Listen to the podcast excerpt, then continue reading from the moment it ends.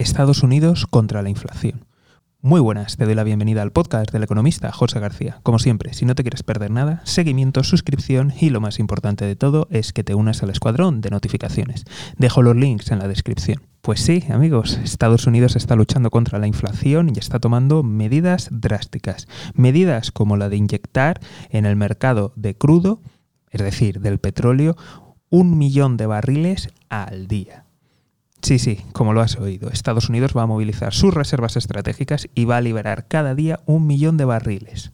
Con esto se pretende controlar la inflación y que el precio del petróleo baje. De momento parece que ha surgido efecto, las bolsas han reaccionado con una caída de en torno al 5% de la, la, mayoría de barriles de crudo y por tanto veremos a ver qué es lo que ocurre en el medio plazo, ya que tenemos una reunión de la OPEC Plus y no sabemos qué medidas van a tomar. En otras ocasiones, cuando han hecho medidas así, lo que han hecho es, pues bueno, cortar la, producción en la misma cantidad y por tanto lo han equilibrado.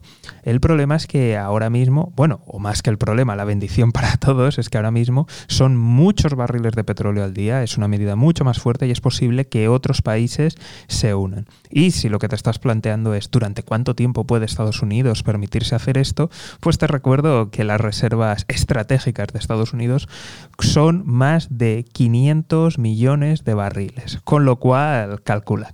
Como siempre, si no te quieres perder nada, seguimiento, suscripción y lo más importante de todo es que te unas al escuadrón de notificaciones. Dejo los links en la descripción. Un saludo y toda la suerte del mundo.